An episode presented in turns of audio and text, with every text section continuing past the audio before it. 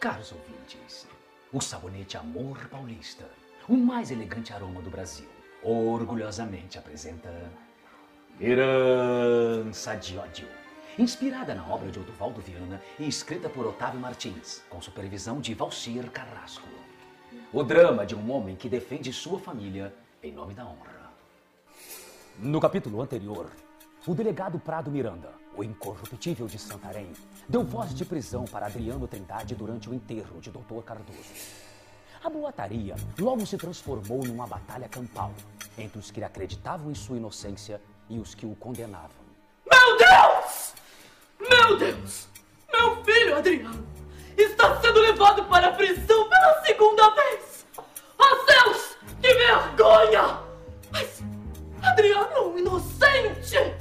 Pode ter sido coincidência.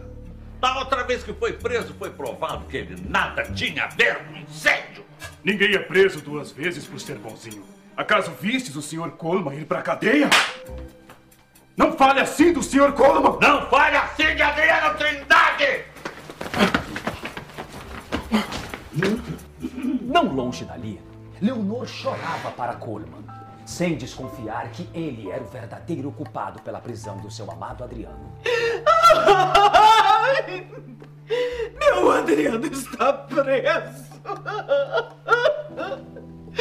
Peço que faças alguma coisa! Leonor, Leonor! Ele está preso por tua culpa!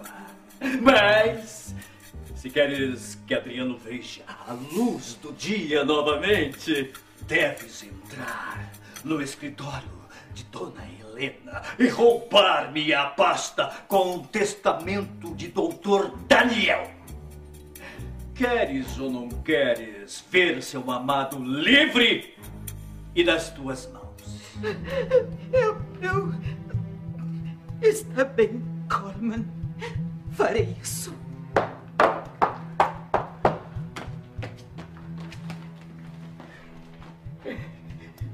Mudarei o meu nome no testamento. E finalmente serei o presidente das empresas. Nunca mais terei essa gentalha na minha frente. Senhor Coleman, tenho uma buena notícia.